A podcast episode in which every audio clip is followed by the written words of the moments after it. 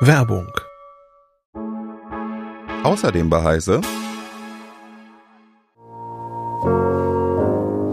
Wenn es um KI geht, überschlagen sich immer wieder die Neuigkeiten. Künstliche Intelligenz soll bei Meta-Werbetreibenden helfen. Spricht nicht von KI, sondern von maschinellem Lernen. KI-generierte Inhalte transparenter und nachvollziehbar. Die Verringerung des Risikos, dass uns KI auslöscht, sollte weltweit. Auslöscht? Bringt KI jetzt das Ende der Menschheit? Höchstwahrscheinlich nicht. Das schaffen wir schon irgendwann selbst.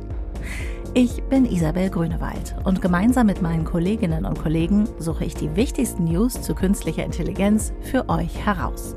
Was kann KI bereits? Was kann sie noch nicht? Und was sollte sie vielleicht auch besser gar nicht können? Findet es heraus im KI-Update von Heise Online. Jeden Werktag ab 15 Uhr, überall, wo ihr eure Podcasts hört.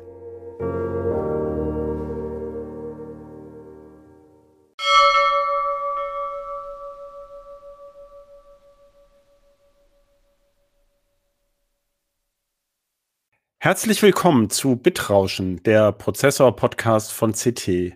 In unserer ersten Extra-Ausgabe sprechen wir heute über IT und Umwelt. Gleich mehr. CT Bitrauschen. Der Prozessor-Podcast vom Computermagazin CT.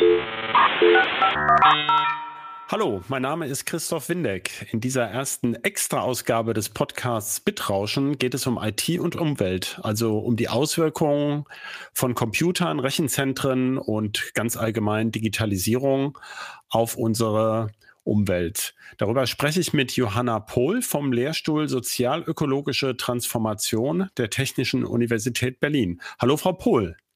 Hallo, vielen Dank für die Einladung. Gerne. Wollen Sie Ihre Arbeit mal bitte kurz vorstellen für unsere Zuhörerinnen und Zuhörer? Also womit beschäftigt sich Ihr Team oder Ihre Arbeitsgruppe gerade? Ja, ähm, sehr gern. Ich arbeite seit ähm, mittlerweile fünf Jahren an der TU Berlin an den beiden Großthemen Digitalisierung und Nachhaltigkeit, äh, mittlerweile am Lehrstuhl von Tilman Santarius ähm, zu, wie Sie schon gerade gesagt haben, Digitalisierung und sozialökologischer Transformation. Wir arbeiten seit fünf Jahren in einer vom äh, Bundesministerium für Bildung und Forschung finanzierten sogenannten Nachwuchsforschungsgruppe, wo wir zu sechs aus sechs verschiedenen Disziplinen eben auf diese beiden Großthemen Digitalisierung und Nachhaltigkeit schauen und herausfinden wollen, wie Digitalisierung eingesetzt werden kann, um zu einer sozial-ökologischen Transformation der Gesellschaft zu kommen, also zu einem Gesellschaftssystem, wo ein gutes Leben für alle Menschen möglich ist. In der Stadt, im Land, aber auch global.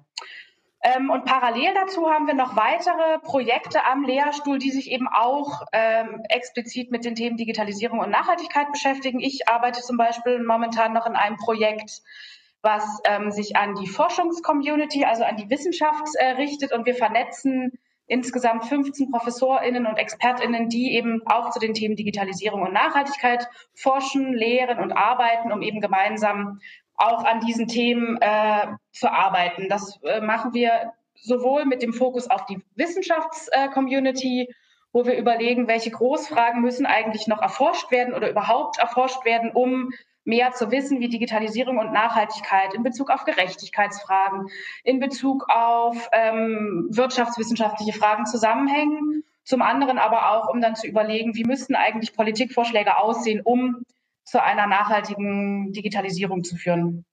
Das heißt, es ist schon klar, es geht also nicht einfach nur darum, die Schadwirkung äh, auf die Umwelt zu spezifizieren, sondern auch einen potenziellen Nutzen zu identifizieren, das zu quantifizieren und einzuordnen, so dass man eben zu guten Möglichkeiten kommt, das auch ähm, in politische Richtungen oder Vorgaben umzusetzen. Also nicht sozusagen nicht bloß aus dem Bauch raus, wie man es im Moment bei Corona manchmal den Gefühl hat, äh, das Gefühl hat, sondern also wirklich in äh, nachprüfbare Fakten oder, oder auch Leute ins Boot zu holen, die daran beteiligt sind.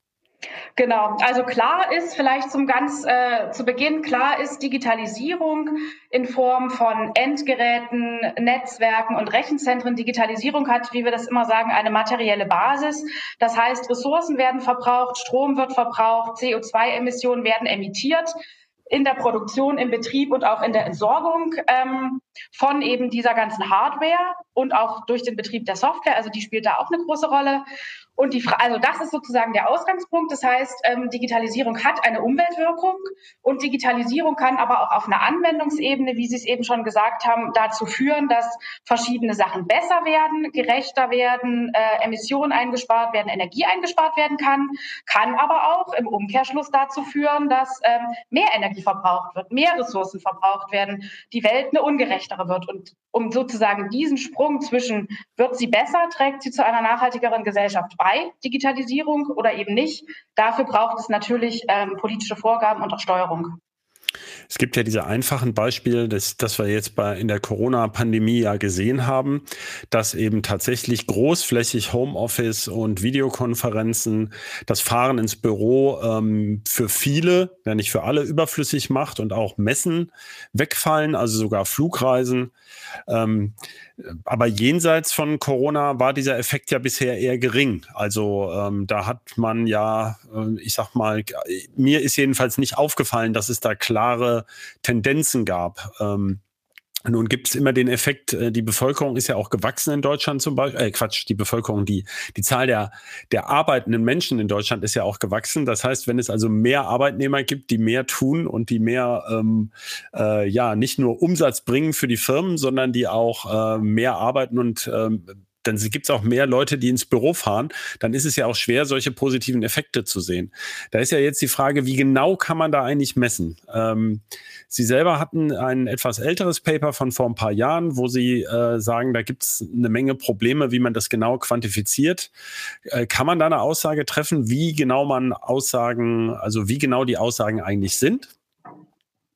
Äh, das wäre toll, wenn man darauf eine Antwort wüsste, denn dann wüsste man ja auch, selbst wenn man jetzt noch nicht mit den Werkzeugen oder den Abschätzungsmethoden, die man hat, wenn man da noch nicht so richtig zum Kern vorstößt, könnte man vielleicht trotzdem sagen, Pi mal Daumen 10 Prozent wissen wir ungefähr, was da Energie- und Ressourcenverbräuche sind. Ähm, insgesamt ist zu sagen, dass oder kann ich sagen, dass äh, quasi die Methoden oder die Zahlen, die wir haben, um abzuschätzen, wie hoch ist jetzt eigentlich der Energieverbrauch der digitalen Anwendungen auf einer globalen Ebene oder auch auf einer nationalen Ebene, da gibt es verschiedene Ansätze, die sind aber wirklich sehr grob. Und es ist auch in der Wissenschaftscommunity nach wie vor wird es kontrovers diskutiert. Wie sind die Abhängigkeiten? Wie skaliert äh, der Energieverbrauch in den Rechenzentren? Da gibt es ja gerade, was so das Streaming von Videodaten angeht, gab es da viele Berechnungen, die in den letzten ein, zwei, drei Jahren da kursierten. Die sind teilweise sehr umstritten, gehen teilweise von zu hohen Zahlen aus, von zu niedrigen Zahlen aus, sodass man nach wie vor nur wirklich so grob Pi mal Daumen sagen kann, dass zum Beispiel für Deutschland zehn Prozent des Stromverbrauches auf den digitalen Sektor oder den IKT-Sektor, wie man jetzt eher aus der äh, Tech-Richtung sagen würde, ähm, zurückzuführen ist. Das kann man auch vielleicht ungefähr so für die globalen Zahlen sagen.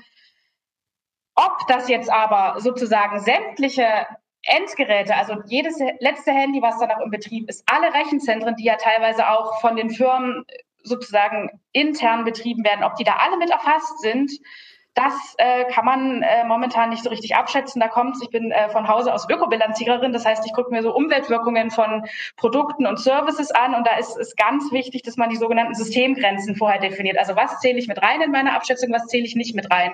Und das sieht man auch bei der Digitalisierung, wenn es eben genau um diese Hochrechnungen gibt, wie die Stromverbräuche, Ressourcenverbräuche, andere Impact-Kategorien wie Wasser, Landnutzung und so weiter und so fort sieht man, dass die Systemgrenzen teilweise sehr klar und sehr gering sind und dann ist aber eben total unklar, was ist da in den, äh, in den Bilanzierungen eben nicht mit drin. Und gerade diese sogenannten indirekten Effekte, da ähm, versucht man sich gerade dran abzuarbeiten. Es gibt ja keine Meldepflicht für Geräte und Rechenzentren. Das ist vielleicht auch ganz schön, aber ähm, es gibt ja verschiedene Ansätze, die äh, den Energieverbrauch zum Beispiel von Rechenzentren auch über so eine Art blauer Engel-Qualifikation ähm, zu quantifizieren. Aber das ist ja nicht verpflichtend. Das heißt, man weiß eigentlich gar nicht genau, wie viele Rechenzentren in Deutschland alleine schon überhaupt betrieben werden. Ich meine, man kann ja auch sagen, was ist denn ein Rechenzentrum bei einer kleinen Firma? Ist das irgendwie der Besenschrank, in dem der Server steht? Wo fängt also genau genau ein Rechenzentrum an. Und ähm, soweit ich weiß, aber korrigieren Sie mich bitte, ähm, diese ganz großen Verbräuche, über die zuletzt viel gesprochen wurde, ähm, die wahnsinnige Datendurchsätze ähm, erzeugen, das ist ja zum Beispiel das Netflix-Streaming. Also man kann es wirklich auch auf Netflix, also andere spielen im Moment noch eine deutlich geringere Rolle. Ähm, es gibt ja eine Menge Streaming-Dienste, aber es ist wohl so, dass tatsächlich eine unfassbare Menge an Daten durch Streaming erzeugt wird, ähm, vor allem natürlich von hochauflösenden Videoinhalten. Ist das auch Ihr Kenntnisstand? Genau, also das äh, mein Kenntnisstand, also ob das jetzt Netflix ist oder Amazon Prime oder andere Anbieter von äh, genau diesen Videoplattformen, das äh, weiß ich jetzt nicht, ob da Netflix wirklich der Haupttreiber ist. Ich würde da eher sagen, das äh, verteilt sich relativ gut. Was man allerdings sagen kann, ist, dass ungefähr 80 Prozent des Data Traffics, den man äh, so durch die Netze fließen lässt, 80 Prozent dessen sind äh, Online-Videodaten, die sich zusammensetzen aus eben diesen Videoplattformen, die Sie schon genannt haben aus äh, Social Media Daten natürlich. Da hat man ja mittlerweile über verschiedene äh, Anbieter auch sehr viel Videomaterial. YouTube ist ganz bekannt und auch äh, Pornografie tatsächlich. Das sind so die vier großen äh, Treiber oder die vier großen Kategorien von Videodaten, die wirklich den Hauptanteil des äh, Data Traffics ausmachen. Ja, ich habe so ein bisschen ein Problem. Wir hatten das ja vor anderthalb Jahren mal in der CT auch diskutiert, wie, ähm, wie sozusagen umweltschädlich ist Videostreaming wirklich. Ähm, früher hatte man halt Broadcasting, das heißt Sender äh, oder auch eben Glasfaser, nein, jetzt sage ich schon Glasfasernetze, äh, Breitbandkabelnetze, über die halt äh, ein analoges Signal ins Haus kam und die sind vergleichsweise effizient, weil es gibt eben einen Sender und viele Empfänger und hier startet sozusagen ein Server, spielt einen Datenstream nur für das eine Empfangsgerät individuell ab. Ähm, das liegt auf der Hand, dass das eine deutlich effizienter ist als das andere. Äh, aber was mich so ein bisschen gestört hat, war, dass nun, ähm, weil das so ein dominanter Effekt ist in den großen Re äh, Netzen, ähm, dass man dann irgendwie alle möglichen ähm, Datenanwendungen äh, oder nein, ich sag's mal umgekehrt, dass man alle möglichen Anwendungen, die in Rechenzentren laufen, anhand ihres Datenübertragungsvolumens dann indirekt auf den, auf die Serverbelastung hochgerechnet hat. Und ich stelle mir halt so vor, naja, es gibt ja die ganzen Supercomputer, die wahnsinnig viel rechnen, aber dann nur ganz bisschen Ergebnisse hinten. Da kommt vielleicht eine Tabelle raus, jetzt mal böse gesagt, ja, oder so ein paar Megabyte und keine Gigabyte. Oder auch, äh, es gibt ja Anwendungen wie das was ich persönlich als totalen Irrsinn einschätze, äh, Hochfrequenzhandel an der Börse zum Beispiel, wo, ähm, wo irgendwie Computer gegeneinander antreten und Mikrocent-Beträge ähm, Werte erzeugen. Äh, da gibt es wahrscheinlich auch relativ wenig Datenfluss, ähm, aber unfassbar viel Rechenzahn, äh, Rechenleistung, die dahinter sitzt. Also würden Sie denn sagen, dass diese Schätzungen was mit der Realität zu tun haben? Also dass man wirklich sagen kann, diese unfassbare Videonutzung, Dagegen fällt alles andere ziemlich weit ab und das ist tatsächlich die Hauptlast, die in den Rechenzentren erzeugt wird? Nee, Sie haben jetzt wirklich großartig zusammengefasst, was das Problem ist, warum es so schwer fällt, tatsächlich Umweltwirkungen des digitalen Sektors oder des IKT-Sektors auf einzelne Anwendungen herunterzubrechen. Weil das Einzige, was wir sagen können, und das sind jetzt auch Zahlen, die ich nicht selbst erhoben habe, sondern die ich zum Beispiel von Cisco habe, einem der größten Netzwerkbetreiber in der Welt, die sagen, die Datenpakete, die durch die Netze gehen, die sind zu 80 Prozent ähm, Online-Videodaten, das kann man sagen. Und jetzt ist eben die große Frage unter den Umweltbilanzierern, die jetzt errechnen wollen, okay, und was macht das jetzt mit dem Stromverbrauch global? Kann ich dann pro einzelnen User runterbrechen, wie viel CO2 wird emittiert, weil ich die E-Mail verschicke, weil ich gerade eine Stunde Netflix geguckt habe, weil ich gerade irgendwie bei TikTok 20 Sekunden was aufgenommen und hochgeladen habe. Und das ist laut meinem Kenntnisstand momentan eben ganz groß umstritten, wie ich zum Beispiel eben genau diese Energieverbräuche in den Netzwerken skaliere oder nach was ich das runterbreche. Und da ist sozusagen natürlich die einfachste Variante, man sagt, okay, wir haben so und so viel ähm, Kilowattstunden, ist jetzt natürlich viel zu wenig, Terawattstunden in den Rechenzentren so ungefähr.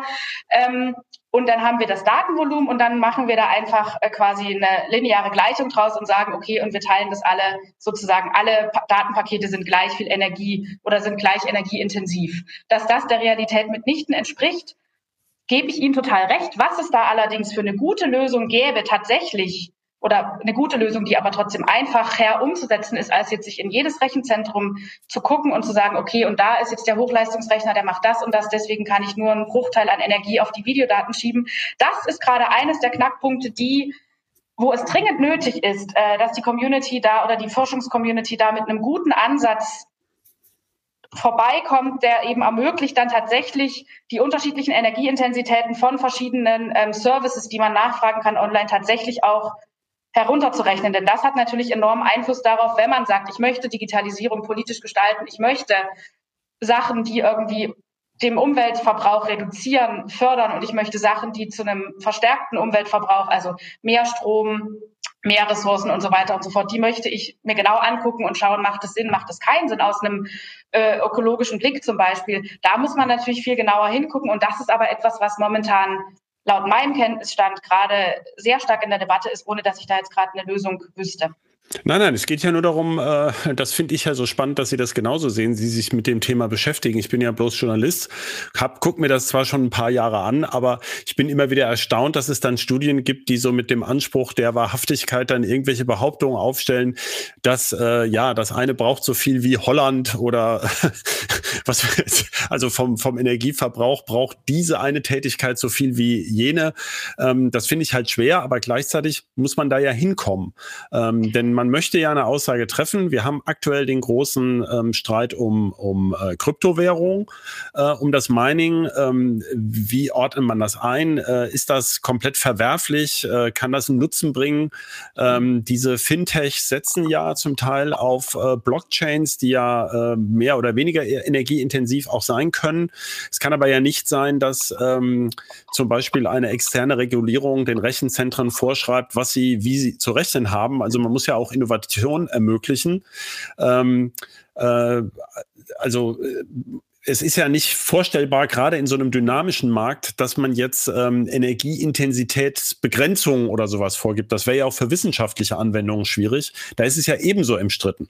Also unser Team zum Beispiel macht bei diesem Folding at Home mit, ja, und ähm, das halte ich für nicht besonders energieeffizient. Also bei uns sind die Büros brüllheiß, ja, wenn man da reinkommt und ähm, ähm, ja, das wird jetzt für Forschung genutzt, aber ähm, ja, weiß man, was bei dieser Forschung bei rauskommt. Also äh, ich finde das schwierig, a priori zu sagen, wer darf was. Ja, gerne. Ähm, genau, ich, äh, ich weiß jetzt nicht, was Folding at Home ist, aber darauf will ich auch gar nicht eingehen, sondern grundsätzlich vielleicht nochmal gerade, weil Sie ja auch sagten, ja, schwierig, wenn da irgendwie Vorgaben sind, man muss ja Innovation ermöglichen. Wo es darum geht, also was sind sozusagen die Ansatzpunkte, um zu sagen, wir möchten Rechenzentren ähm, irgendwie Energie- und Ressourcen effizient machen. Da geht es um so ganz triviale Sachen wie, ist eine Abwärmenutzung vorhanden? Wie, ähm, wie ist die Auslastung? Ähm, und so weiter und so fort. Und das sind Sachen, die meines Erachtens eher mit der, dem Bau der Infrastruktur zu tun haben, als dass man da irgendwie eine Art von Innovation äh, die bremsen würde. Sprich, dass, äh, da geht es eigentlich meines Erachtens eher darum, dass man irgendwie Best Practices umsetzt, die ähm, jetzt äh, nicht in die Rechenzentrumsarchitektur mit äh, einsteigen. Also ich würde da jetzt nicht so den unmittelbaren Zusammenhang haben und äh, setzen, dass sozusagen, wenn irgendwas reguliert wird, äh, dass da irgendwie Innovation gebremst wird. Man sieht es ja an anderen Beispielen. Es gibt irgendwie bei allen äh, Sachen, die man macht, ob ein Haus baut, eine Straße baut, wie auch immer, da gibt es natürlich verschiedene Vorgaben, wie Sachen gemacht werden müssen aus diversen Gründen. Und warum ist der Stromverbrauch nicht auch ein Grund, der irgendwie total wichtig ist, dass man da natürlich äh, besonders effizient äh, da arbeitet. Ja. Mhm. Sie haben vorhin gesagt, äh, IT kann man hier für Deutschland, Europa, vielleicht sogar weltweit sagen, es sind ungefähr zehn Prozent vom Stromverbrauch. Jetzt ist bei vielen Leuten gar nicht so klar, dass der Stromverbrauch, den kann man ja relativ gut ökologisieren, vermutet man jedenfalls. Also in Deutschland sind wir ja schon bei man, an manchen Tagen bei 60 Prozent äh, Ökostrom. Aber ähm, vielen Leuten ist ja gar nicht bewusst, dass sie zum Beispiel im Haus ungefähr vier bis fünfmal so viel oder vielleicht sogar noch mehr Energie fürs Heizen aufwenden, als nun ausgerechnet für Strom. Und ähm, äh, die letzten Zahlen, die ich so gesehen habe, war das vom Primärenergieverbrauch. Also wenn man jetzt alle in, früher hat man ja mal in Steinkohleneinheiten oder sowas gerechnet, also äh, Öl, Gas, äh, was haben wir, Atomenergie und die, äh, die Erneuerbaren noch dazu ähm, dass da äh, die IT ungefähr bei zwei Prozent liegt derzeit oder vielleicht zweieinhalb Prozent oder sowas. Wenn man, das würde sich auch mit diesem zehn Prozentpunkt ungefähr decken. Jetzt ist aber die Frage, lohnt es sich denn überhaupt bei diesem IT-Strombedarf so genau hinzusehen? Äh, oder würde man nicht vielleicht die Umwelt stärker schonen können, wenn man an den dicken Brocken noch mehr abrasiert? Also an der Heizung oder am Verkehr oder an der Industrieproduktion oder Landwirtschaft wird ja sehr umstritten. Ja, also mir stellt, also es ist für mich ist es nicht ein Entweder-Oder, sondern wir stehen ja momentan gesellschaftlich an vielen Wendepunkten. Also es geht um die Energiewende, es geht um die Mobilitätswende, es geht um die Agrarwende, es geht um die Wärmewende. Also je nachdem, in welchen Sektor man guckt, Industriewende, wie auch immer, es muss sich, es ist klar, es muss sich was ändern. Und zwar nicht nur aus Nachhaltigkeits-, also aus ökologischer Sicht, wo wir irgendwie Biodiversität, Klimawandel, Wasser und so weiter und so fort verschiedenste wirklich dramatische Großlagen haben, die sich dringend ändern müssen. Es geht auch um Gerechtigkeit. Es geht, wenn wir jetzt nochmal auf die Digitalisierung schauen, es geht um Datenschutz, um Datensicherheit, um Macht, Ungleichverhältnisse und so weiter und so fort. Das heißt, wir sind an ganz, ganz vielen Punkten gesellschaftlich, wo wir dringend Sachen umstellen müssen. Da ist die Energiewende, die Umstellung eben auf Erneuerbare, in der Wärmewende auch die Umstellung auf Erneuerbare, aber auch wie äh, isoliere ich meine Häuser und so weiter und so fort ist ein Punkt und eben auch Digitalisierung, wir nennen das immer Digitalisierung sozialökologisch gestalten, also sowohl Digitalisierung als ähm, solches möglichst ähm, Energie, jetzt muss ich kurz überlegen mit der Richtung, möglichst Energie, also quasi möglichst energieeffizient, aber auch insgesamt vom absoluten möglichst äh, energiesparsam einzusetzen. Aber auch, und das ist eben das Spannende an der Digitalisierung oder an den Tools, die uns sozusagen Digitalisierung, digitale Anwendungen geben, das spielt ja eine Rolle in all diesen Energie Wenden, die ich gerade genannt habe, in der Verkehrswende, in der Agrarwende, in der Energiewende, spielt Digitalisierung oder kann Digitalisierung überall einen entscheidenden Einfluss ähm, leisten. Aber eben, ich hatte es ganz zu Anfang schon gesagt, ohne politische Regulierung ist vollkommen unklar, in welche Richtung das gehen wird. Momentan sieht man das sehr schön, denn wir blicken ja zurück auf äh, Jahrzehnte ähm, Nichtregulierung äh, durch Digitalisierung. Das sieht man dann sehr schön an den großen äh, Big Tech Companies, die äh, quasi äh, auf europäischer Ebene zum Beispiel da sehr lange Zeit äh, nicht wirklich äh, von politischer ähm, Regulierung begriffen waren, dass es eher in eine Verschärfung bestehender Probleme geht. Unsere Umweltministerin Svenja Schulze sprach, äh, sprach auch letztes Jahr vom Brandbeschleuniger Digitalisierung, der natürlich auftreten auftreten kann, wenn er eben nicht reguliert wird. Gleichzeitig sieht man aber auch, dass potenziell mit Digitalisierung sehr viel ähm, zu ermöglichen ist. Also nur als Beispiel Energiewende ohne Digitalisierung wird nicht stattfinden, weil man kriegt es einfach nicht hin, in einem erneuerbaren Energiesystem ganz viele ähm, kleine Anfallstellen, große Anfallstellen von äh, erneuerbarem Strom so zu äh, verteilen äh, in einem Land, in den Regionen, dass äh, einfach alle Strom haben können zu allen Zeiten, ohne dass man da sich digitaler Werkzeuge bedient. Das heißt, teilweise gehen diese Wenden auch Hand in Hand, was aber auch im Umkehrschluss bedeutet, dass natürlich alles nachhaltigen sozial-ökologischen Kriterien entsprechen muss. Sonst, das ist auch umstritten, schaffen wir nicht äh, die Vielzahl an Wänden, die uns sowohl persönlich als auch global ähm, bevorsteht. Ich würde jetzt gerne mal so von dem, von den großen Zusammenhängen so ein bisschen in die persönlichen Zusammenhänge gehen. Ähm, gibt es denn Sachen, die Sie aus Ihrer Perspektive sehen, die man wirklich so als äh, ähm, individuelle Nutzerin, Nutzer von äh, Elektronik, äh, wo man sagt, das sind wirklich große Veränderungen, die das bringt? Also das meiste wissen wir ja eigentlich schon. Also Geräte möglichst lange nutzen und nicht alle zwei Jahre neues Smartphone kaufen. Also ähm, gilt das nach wie vor noch? Ähm, kann man das so sagen? Ja, also das geht nach wie vor. Ich will das gleich gern auch noch so ein bisschen ausführen, aber nur, äh, was auch eine schon lange Erkenntnis ist aus der ähm, Verhaltensforschung, nur weil man Sachen weiß oder weil Sachen irgendwie erreichbar sind, also gerade durch die Digitalisierung haben wir ja, oder das World Wide Web haben wir ja eine enorme Menge an Informationen zur Verfügung, heißt es eben noch lange nicht, dass dann tatsächlich auch Sachen umgesetzt werden. Also nur mehr Wissen ist äh, nicht immer der Schlüssel zum, äh, zum Ziel. Ähm, genau, aber um äh, nochmal jetzt auf die persönlichere Ebene oder auf die individuellere Ebene sozusagen zurückzugehen, was kann ich jetzt eigentlich als vielleicht Firma, als Arbeitgeberin, aber auch als Arbeitnehmer, als Privatmensch, als Privatperson machen? Ähm, ist sozusagen das, was wir ähm, am leichtesten regulieren können, sind die sogenannten Endgeräte, die wir in der Hand haben. Also die sagten gerade schon, okay, Endgeräte, Tablets, Smartphones, PC möglichst lange nutzen, denn da ist natürlich durch die Produktion der Geräte steckt da sehr viel Energie drin, sehr viele Ressourcen drin, auch sehr viel, äh, wenn man sich anschaut, wie die Geräte und wo die Geräte produziert werden, sehr viel ähm, äh, wie kann man das jetzt äh, gut bezeichnen, sehr viel ähm, Verstöße gegen Menschenrechte und Arbeitsrechte.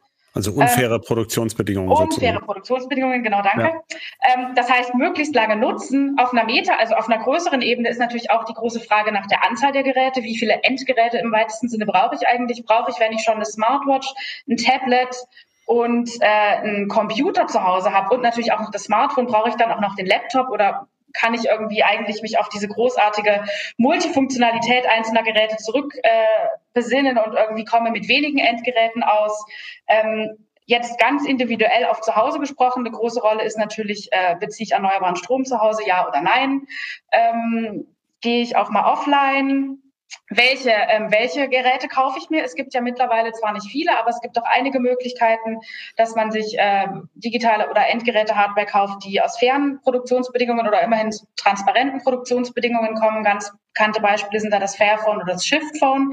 Das spielt eine große Rolle. Auch eine große Rolle spielen refurbished in, äh, Geräte. Also es gibt mittlerweile große ähm, Anbieter, die sozusagen den Second-Hand-Markt sehr, ähm, sehr umfänglich bedienen und quasi alte oder Leasinggeräte, die nach einem Jahr vielleicht wieder zurückgegeben werden, wieder so neu gestalten, dass man da jahrelang noch super mitarbeiten kann. Also mein Dienstrechner war zum Beispiel refurbished und das äh, hat viele Jahre sehr gut geklappt.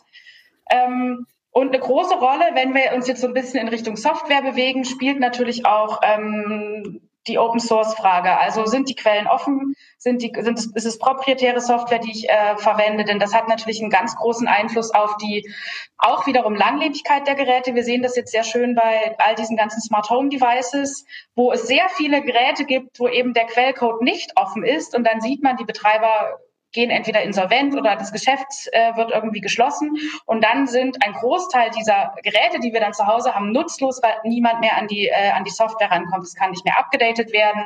Wenn irgendwelche Bugs auftreten, kann da einfach nichts mehr verändert werden und die Geräte sind dann nutzlos. Das heißt, ich schmeiße da ganz viel Potenzial äh, auf den Müll und auch ganz viele Ressourcen und die, Produkt äh, die Energie, die in der Produktion steckt, und in dem Moment könnte das natürlich gelöst werden, wenn der Quellcode offen wäre, denn dann wäre es kein Problem, wenn der Betreiber X äh, sich entschließt, nicht mehr diese Services äh, zur Verfügung zu stellen. Da könnte quasi die Übernahme deutlich problemloser funktionieren. Klar, das, muss so zwar immer noch einer machen, aber äh, man könnte immerhin ran. Ja, das stimmt. Ja, ich überlege jetzt so, was von meiner Fragenliste ich noch mit am spannendsten fände, weil unsere Zeit ist schon so weitgehend abgelaufen, die ich äh, hier investieren möchte. Und ähm, äh, ist denn, kann man noch sagen, genau, das war noch so eine Frage, kann man denn überhaupt sagen, dass bei den typischen privaten äh, Haushalten ist da der Stromverbrauch der Geräte im Betrieb überhaupt ein Kriterium oder ist das überhaupt großartig relevant im Vergleich zu dem Ressourcenaufwand für die Produktion der Geräte, für den Transport und die Entsorgung? Also, ähm, weil viele haben ja auch das Argument, ja, ich kaufe mir ein neues Gerät, das ist ja auch sparsamer oder so. Das ist ja, und dann denke ich manchmal, hm, vielleicht wäre es ja besser, man würde das alte, die alte Kiste einfach weiter nutzen, bis sie auseinanderfällt, weil äh, das, das ist zum Beispiel eine häufige schwierige Frage, finde ich. Genau, das ist auch, das, ähm, deutet auch hin auf so eine, es ist jetzt kein Dilemma, aber es ist sozusagen das Problem mit der relativen Energieeffizienz, dass nur wenn Geräte relativ sparsamer sind, ist es dann, kommt es eben genau auf, darauf an, wie groß sind die Geräte, um dann auch zu schauen, was ist sozusagen ähm, dann ausschlaggebend in der Summe. Insgesamt ist es so, dass ähm, die Produktion der Endgeräte nach wie vor sehr relevant ist. Das heißt, äh, wenn wir uns angucken bei einem Smartphone und wir gehen von typischen Lebensdauern von drei bis fünf Jahren aus, ist nach wie vor der größte Anteil der ähm, CO2-Emissionen zum Beispiel, aber auch des äh, Stromverbrauchs, wenn ich mir das jetzt über den Lebenszyklus angucke, also Produktion, Nutzung, Entsorgung, geht in die Produktion rein. Deswegen ist es ja auch so relevant, wie wir vorhin schon sagten, dass eben die Geräte möglichst lange genutzt werden, dass Second-Hand-Geräte genutzt werden, weil eben der Energieaufwand in der Produktion so groß ist. Als kleine ähm, Faustregel kann man sich da schon sagen, je kleiner die Geräte sind, umso relevanter ist die Produktion. Das geht sozusagen sehr gut zu sehen bei Smartphones, bei Laptops, bei PCs. Beim Smart TV zum Beispiel ist es wieder andersrum, aber das bedeutet jetzt nicht, dass der Smart TV irgendwie besser ist oder umweltverträglicher ist, sondern weil der Smart TV so groß ist und so, eine, so einen hohen Stromverbrauch in der Nutzungsphase hat, ist da das Verhältnis wieder andersrum. Insgesamt, wenn ich aber das Smartphone und das Smart TV äh, gegenüberstelle, dann habe ich natürlich, ist das Smartphone in allen Bereichen äh, umweltfreundlicher in Anführungsstrichen oder verbraucht weniger Energie als der Smart TV. Und das wäre zum Beispiel auch noch so ein Punkt, ähm, den ich vorhin vergaß, als wir drauf, darüber sprachen, was ist denn jetzt individuell für eine ähm, Handhabe möglich? Äh, wie kann ich eigentlich selber auf meinen ähm, Fußabdruck zum Beispiel, meine, meinen digitalen Fußabdruck beeinflussen? Dass natürlich äh, es eine entscheidende Rolle spielt, welche, mit welchem Gerät nutze ich eigentlich den Service. Und je größer das Gerät ist, und gerade im Streaming sind ja auch die, ähm, ähm, die sozusagen Datenintensität oder die Auflösung ist ja gerätegebunden mitunter. Je größer das Gerät ist, umso mehr Strom verbrauche ich, sowohl in der Nutzung Nutzung als auch in der Produktion. Das heißt, möglichst kleine Geräte nutzen und ähm, möglichst wenige Geräte nutzen, macht da einen ganz entscheidenden Unterschied. Und man sieht, also wir haben das neulich mal durchgerechnet, natürlich mit den groben Zahlen, die wir haben. Wir haben ja gerade schon jetzt drüber gesprochen. Macht einen riesengroßen Unterschied, ob ich jetzt auf meinem kleinen Laptop äh, einen Netflix-Film gucke oder auf dem Smart TV. Also das sind wirklich äh, im Stromverbrauch ganz große Unterschiede. Klar. Gut, damit würde ich sagen, wenn Sie nicht noch einen Punkt haben, den Sie jetzt unbedingt loswerden wollen, okay, ja, dann bedanke ich mich äh, für das schöne Gespräch. Ich bedanke mich bei den äh, Zuhörerinnen und Zuhörern fürs Zuhören. Äh, wenn Sie uns Anregungen und Kritik senden möchten, bitte eine E-Mail an bitrauschen.ct.de Bitrauschen mit Bindestrich. Ähm, ja, herzlichen Dank nochmal an Sie, Frau Polen, sowie an unseren Producer Michael. Tschüss und bis nächste Woche. Da werden wir dann vermutlich, äh, da sind wir schon wieder bei neuen Produkten, über die Neuigkeiten der Computermesse Computex sprechen. Also lauter neue Sachen, die man sich kaufen kann. Okay, tschüss und vielen Dank. Danke vielmals. Ciao.